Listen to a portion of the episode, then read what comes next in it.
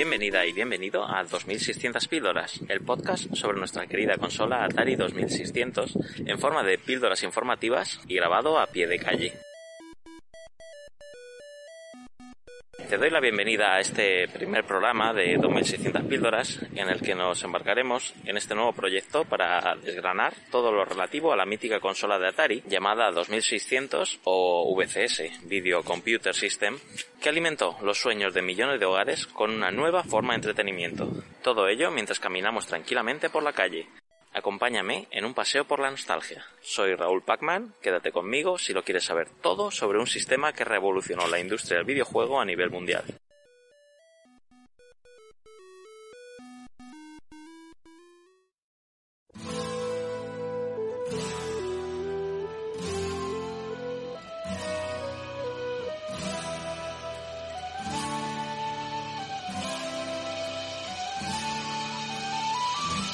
Y en este primer programa voy a hablarte sobre el lanzamiento de esta consola. Todo comenzó entre 1975 y 1976, cuando Atari veía como su gran éxito Pong perdía fuelle. Así fue como empezó el proyecto Stella.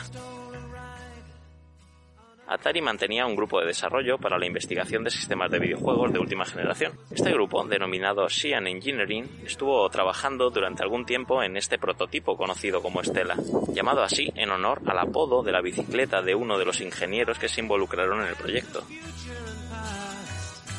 Sin embargo, durante el desarrollo la compañía se quedó sin dinero y era necesario algún socio capitalista.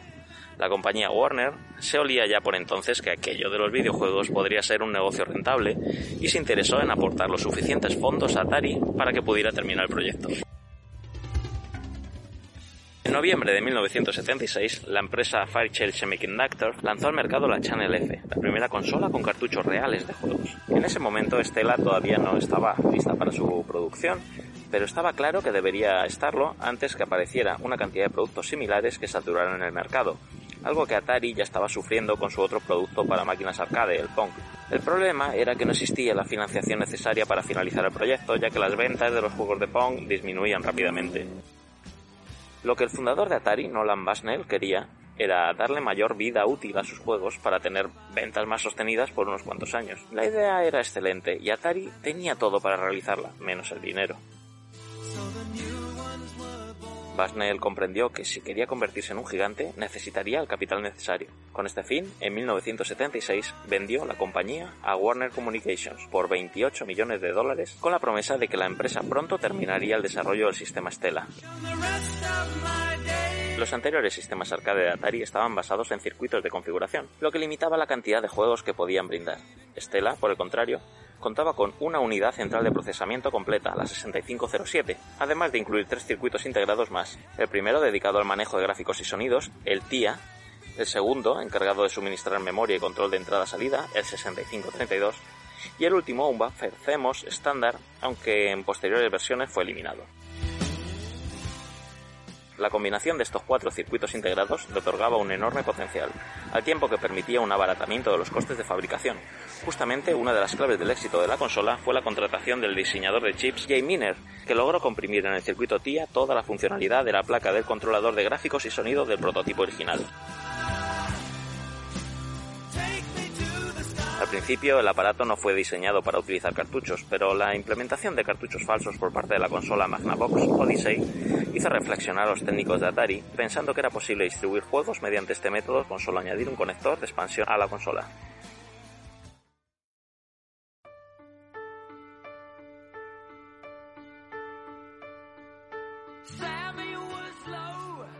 La producción de la nueva consola comenzó en junio de 1977. Una vez completo y probado el prototipo que sería definitivo, la consola estuvo finalmente lista para la venta y fue lanzada al mercado en octubre de 1977 con un coste final de desarrollo calculado en 100 millones de dólares. Atari presentaba lo último en consolas de juegos con un nuevo nombre comercial, la revolucionaria Atari Video Computer System y sus nueve cartuchos de juegos iniciales, Combat, Airship Battle, Indy 500, Blackjack, Surround, Street Racer, Basic Math, que en 1980 se renombró a Fun with Numbers, Video Olympics, que era un refrito de diferentes versiones del Pong para adaptarlos a varios deportes como el hockey, y Space Mission. Este último cartucho cambió su nombre a Starship poco tiempo después de su lanzamiento. El primer anuncio del Atari VCS se emitió en agosto de 1977, con una duración de 31 segundos, y puede verse actualmente en YouTube. Comercializada en Estados Unidos en octubre de 1977 y un año más tarde en Europa, la Atari VCS se acompañaba de dos joysticks cuyo diseño se ha convertido en un icono de la historia de los videojuegos. Además, era compatible con mandos tipo paddle como los de Pong. Costaba la friolera de 199 dólares, lo que equivaldría actualmente a unos 800 dólares. Venía con un cartucho del juego Combat, aunque posteriormente fue sustituido por el Pac-Man. A España la consola llegó en 1978, de manos de un distribuidor malagueño llamado Audelake. Su primer precio fue de 35.000 pesetas, que según el coste de la vida de 1978 serían como 1.900 euros. Realmente en 1977, momento del estreno del Atari VCS, la gente ya estaba un poco asqueada de jugar a Pong y le costaba comprender eso de los cartuchos intercambiables. Por esa razón, las ventas de la consola fueron lentas en un comienzo. Su alto precio, unido al desconocimiento del gran público, que tardó en comprender que se podía jugar a ella mucho más que al Pong, lastró sus primeros años en el mercado. Durante 1977 y 1978, solo lograron vender la mitad de la producción de consolas. Poco a poco, a medida que los clientes comprendían su potencial, el sistema comenzó a ganar popularidad y a vender muchas más unidades. Es cierto que la consola tuvo mucho éxito en 1977, consiguiendo así vender 340.000 unidades, cifras muy notables para la época, pero Warner no estaba muy contenta con los beneficios obtenidos, de los que esperaban bastante más, y con la forma excéntrica con la que Nolan Bushnell dirigía Atari, ya que, por ejemplo, él y sus empleados fumaban porros en la oficina, iban vestidos con vaqueros y camisa en lugar del corporativo traje, o bebían cerveza y otras bebidas alcohólicas en las reuniones. El golpe de timón de Warner fue abaratar costes con la fabricación de la VCS, por lo que en 1978 se llevó la producción a China y revisaron la carcasa y la placa, conocida esta última como Atari Light Sixer, para poder reducir costes de fabricación. Además, Atari silenció a los programadores que querían que sus nombres saliesen de alguna manera en los juegos. No solo les castigaba sin menciones en los manuales o créditos, sino que veían reducidos sus emolumentos si sus juegos no vendían bien, y no los veían aumentados si el juego era un éxito así que muchos abandonaron la compañía y crearon sus propios estudios. En ese mismo año 1978, la VCS conseguía vender unas 500.000 consolas de las 800.000 producidas, enfureciendo enormemente a los directivos de Warner, ya que se habían gastado en marketing nada menos que 5 millones de dólares de la época.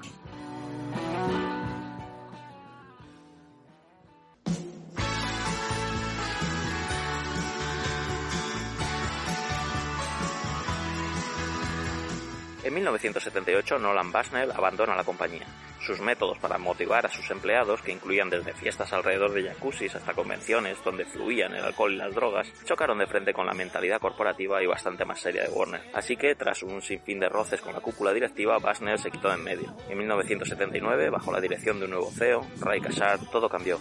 La aparición de los Space Invaders de Taito volvió a desatar una fiebre por las recreativas y los videojuegos, y Warner continuó dilapidando una fortuna en marketing, logrando por fin ese éxito que hasta entonces se le resistía. Solo en 1979 se vendieron un millón de consolas VCS y la cifra se duplicaría el año siguiente. Space Invaders había tomado por asalto los salones de recreativas y había verdadera pasión por el juego. Cuando Atari obtuvo la licencia del juego, prometiendo que todos podían jugarlo en la comodidad del hogar, las ventas crecieron exponencialmente. En los próximos años, Atari ganaría 2.000 millones de dólares en ventas de consolas y juegos. Los números seguían aumentando año tras año hasta alcanzar los 10 millones de consolas vendidas solo en la campaña de 1982.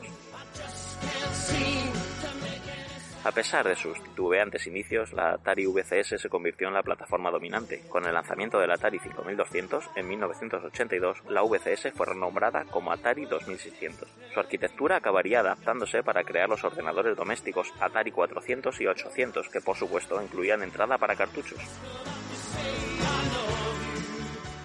La consola contó con hasta cinco versiones. La primera de 1977 con seis palancas, además de un frontal en madera y sus dos revisiones, una de cuatro palancas y otra de cuatro palancas con el frontal negro llamada coloquialmente Darth Vader. Hubo un rediseño más reducido y barato en 1986 que trataba de competir con la NES por la vía del precio. Este modelo tuvo una última versión con el frontal negro en 1987. Desde su lanzamiento en 1977 hasta el desembarco de la Nintendo Entertainment System en Estados Unidos en 1985, la palabra Atari era sinónimo de consolas domésticas y de videojuegos. Para mucha gente, Atari representa a la vez lo mejor y lo peor de la historia del videojuego, siendo causante del primer boom del sector, pero también del primer crash. Su catálogo estaba compuesto por verdaderas joyas, pero también de una ingente cantidad de juegos clónicos y oportunistas. En todo caso, también fue un actor principal en la creación de la industria del videojuego, teniendo muchísimos clones fabricados en China y juegos piratas. La consola de Atari llegó a tener más de 2.000 juegos. Hasta 1982, Atari controlaba la publicación y distribución de los juegos de la propia consola. Atari compraba los derechos y se encargaba de las versiones o las subcontrataba a otros estudios. Pero desde que Activision consiguió publicar juegos para Atari sin que ésta pudiese impedirlo, se abrió la puerta a una ingente cantidad de clones y juegos promocionales de marcas de dudosa calidad. Para finalizar, te diré que probablemente esté en el podium de las consolas más populares desde su aparición y muerte en 1990. Atari 2600 sumó 25 millones de unidades vendidas. Y hasta aquí la historia del lanzamiento del Atari 2600, un verdadero hito en el devenir de los sistemas de videojuegos domésticos. Nada más que contarte en este primer podcast de 2600 píldoras. Recuerda seguirme en la plataforma iBox de 2600 píldoras para no perderte ningún programa. Te agradeceré todos los me gusta o comentarios que me quieras dejar, algo que animará a que este proyecto de divulgación siga adelante. Saludos y nos vemos jugando.